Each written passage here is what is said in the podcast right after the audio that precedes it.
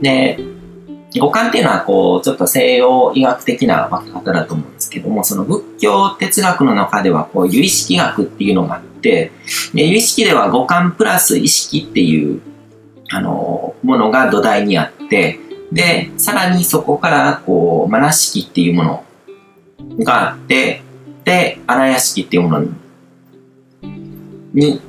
まあ、つながってるっていうことを言ってるんですけども、マナ式っていうのが自己中心性で、その、煩悩が生まれるところっていうものなんですけども、これが、あの、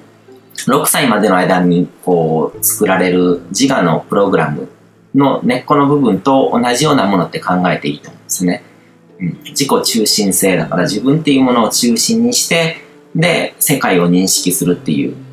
だから荒屋敷だけだと、こう、情報の、こう、倉庫みたいな感じで、あのー、それだけだと、こう、健在意識みたいな、こう、自我意識、自覚する意識っていうのを持つことができないけども、その上にこう、マナマナ式っていうものが出来上がって、で、それによって自分と世界っていうふうにこう分けて認識することができる。で、それが、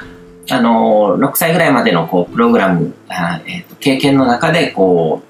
そこまでにこう蓄積された、まあ、経験ですよね。すべての経験とか、置かれた環境とか状況とか、そういうものとかが、こう、総合的な情報として、結果としてその人の、こう、魂の個別性みたいなもの、その自己中心性、まなしきっていうものを、まあ、自我って言ってもいいと思うんですけども、そういうものが生まれてくるっていう感じですね。うん。で、ポイントとして、こう、初期設定っていうの自分の力では変えられない領域があるってことなんですね。うん。だから、人生っていうのはこう初期設定をもとにそこからどういうものを想像していくのかっていうプロセスなんですよ。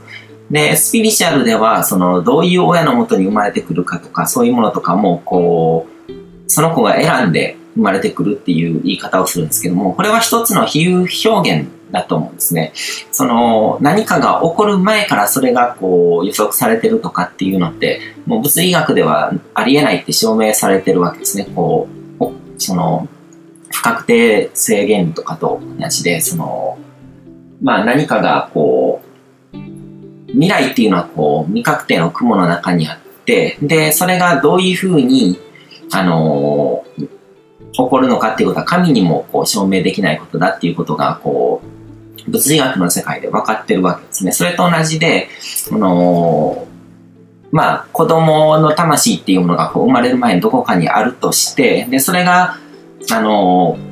この親のもとに生まれてこういう人生をたどろうみたいな感じでこう未来をあの予知してこう予測して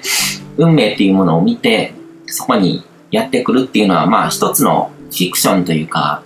ファンタジーなわけですね。でもそういう比喩表現を使うことによって物事を表現しやすくなるのでまあ便利ではあるんですよね。でもそれをなんかオカルトに信じてしまってはその、自分の人生の外にあるものとかですね、もしかしたらそういうロジックを受け入れてしまうと、前世でこういうことがあったから今の人生はこうですって言われたら、それを受け入れるしかなくなってしまうんですよ。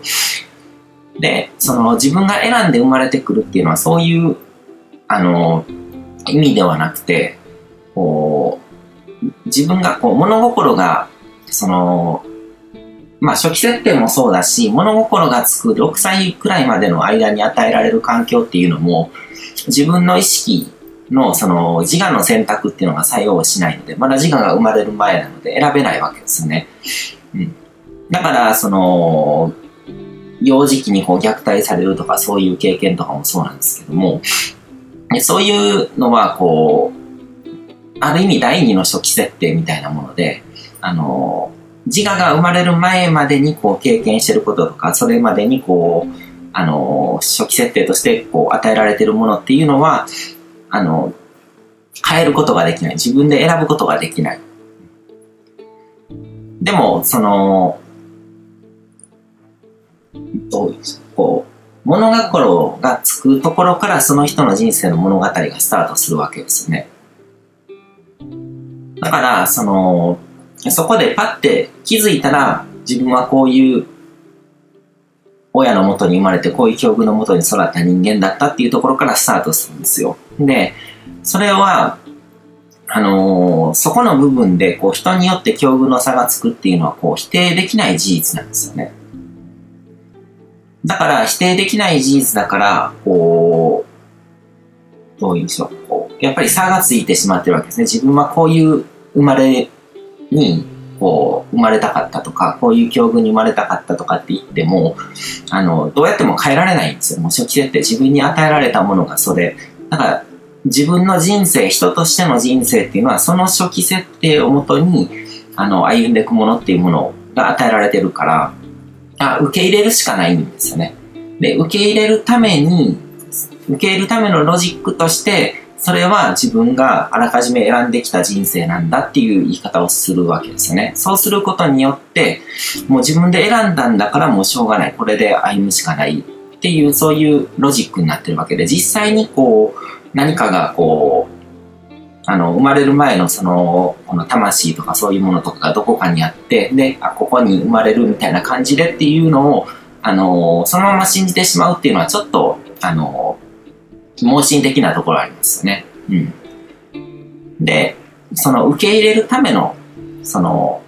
ロジックだっていうふうに理解する必要があって、で、まずその自分がどういう人間としてこう生まれてきてそこに立ってるのかっていうことを気づいたらこういう自分だったっていうのは受け入れるしかないわけですよね。で、そこをスタート地点にして、で、その人なりの人生を歩んでいくと。で、ただ、どういうスタートだったとしても、その、その人なりの真の幸福っていうものにたどり着くことは可能なんですね。うん、だから、何か、もしかすると、こう、身体的に障害を負ってたり、ハンデを負ってたりとかするかもしれないですけども、でも、それが初期設定として、こう、この世に生まれてきた人っていうのは、それを持ってない人にはたどり着けないような幸福っていうものを自分なりに追求することができる。それが、まあ、スピーシャル的な、こう、言い方をすると魂の課題だったりとか、そういうふうに表現されるものになるわけですよね。うん。だからこれは本当にその、変えられないものを受け入れるためのロジックなんですよ。で、それを、なんかこう、脳天気に信じてしまうのって良くないと思うんですよね。うん。だから何のためにそういうロジックになってるか、こう、本当にもう変えようのないこととか、あの、不可能なことっていうのがあるわけですね。自分が代わりにそれを、こう、自分が受けてあげたいとかって言っても、その入れ替わることとかってできないわけじゃないですか。だからその人自身が乗り越えるしかない、受け入れるしかないものとかに対して、それを受け入れるためのロジックとして自分で選んでそこに来たからとか、それがそう自分の初期設定だからっていうふうにこう考えるしかない。ただそこで受け入れることができた人っていうのはその人なりのその幸福っていうものを作り出すことができると。だからその、どうですね。だから、例えば僕は日本に生まれ育ったわけですよね。で、だから僕は、こう、今の僕が、例えばこう、南米人としてのこう喜びっていうのを、こう、幸せとか喜びとかにたどり着くことはできないわけですよね。うん。で、それは僕が初期設定として、こう、アジア人っていう、こう、アイデンティティを持って日本っていう国に生まれてきたからっていう、そういう初期設定があるからなわけですね。うん。だから、その、初期設定っていう考え方をすると、そういう意味で機械の均等っていうニュアンスでは全ての人に等しくこう可能性は開かれてるっていうふうに言えると思うんですよね。で、えっ、ー、と、こういう話をするときに僕がよく考えるのはあの僕のビジネスメンターの和佐大輔さんですね。和佐さんに出会って僕は、まあ他のどんな起業家を見てもあの、そんなにピンとこなかったけど、マサさんが、ああいうこう、怪我を負った、13歳の時に怪我を負って体が動かなくなったっていう背景を持ってる人が、あのネットビジネスというものに出会って、こう、生き方を変えることができたっていうことにすごく僕はこう、あの心が反応したわけですね。で、マサさんの場合は初期設定を超えて、こう、自我が芽生えた後に自分の意思で自分の選択で海に飛び込んで、頸椎損傷っていう大怪我を負ってしまったわけですけども、うん、でも、あのー、どうですね、多くの人が経験することって結構そういうところもあって、こう、無意識の選択だったりとか、最初からこう未来を予知できるわけじゃないので、自分が取った行動とか選択っていうのが、そんな大ごとになると思わなかったっていう感じでこう、経験しちゃう人が多いと思うんですよ。だからこれっても物心がつく前に経験したこととか、その初期設定的なことと同じような感覚だと思うんですよね。うん。淡沢さんとかもこう友達、親戚とかと遊んでて海でこう遊んでて飛び込んで、で、意識がなくなって、次に目が覚めたら体が動かなくなっていったっていう現実があったわけですよね。まあこれも本当にこう初期設定とかと同じような感じで、そんな13歳の子供が自分のこう行動に責任を持って、こうこれ自己責任だとかって受け入れられることはないと思うんですよ。ただ、その、その事実を経験したと彼は自分自身の過去の選択とか行動とかをこう悔やみ続けるっていう生き方を選択するんじゃなくて、今の自分にできることですね。それが初期設定なので、まあ体動かないかもしれないけども、でもまだかろうじて、こう、例えばこう、割り箸を加えれば、あの、タイピングしてこう、文字を打つことができるだったりとか、その時点での彼にできることに集中して、で、怪我はしてるけども頭は何かを考えることができる。そういう自分に残されたリソースですね。自分にあるものとかっていうものを活かすことで人生の展開を大きく変えたわけですよね。それが、その初期設定っていうものを受け入れて、自分に与えられたものを受け入れて、今の自分を受け入れて、未来を想像するっていうことだと思うんですよ。で、if とか、その、もしもとかっていう話とかを考えても意味はないと思うんですけども、でも、本当にこう、普通の人生を送るよりも、そういう怪我を経験しなかったよりも、経験することによって彼は本気になったと思うんですよ。本気で、あの、本気出さないと自分の人生っていうのはここからこう、あの、幸福にたどり着けないっていうものが多分なんかこう DNA レベルで何かあの、発火したっていうのはあると思うんですよね。うん。だからこそなんかこう、いろいろ模索して自分の人生をどうやって変えられるかなとかって考えて、多くの学びを手に入れて、で、彼にしか経験できない彼だけの幸福を追求するような生き方は、に変わってると思うんですよね。うん。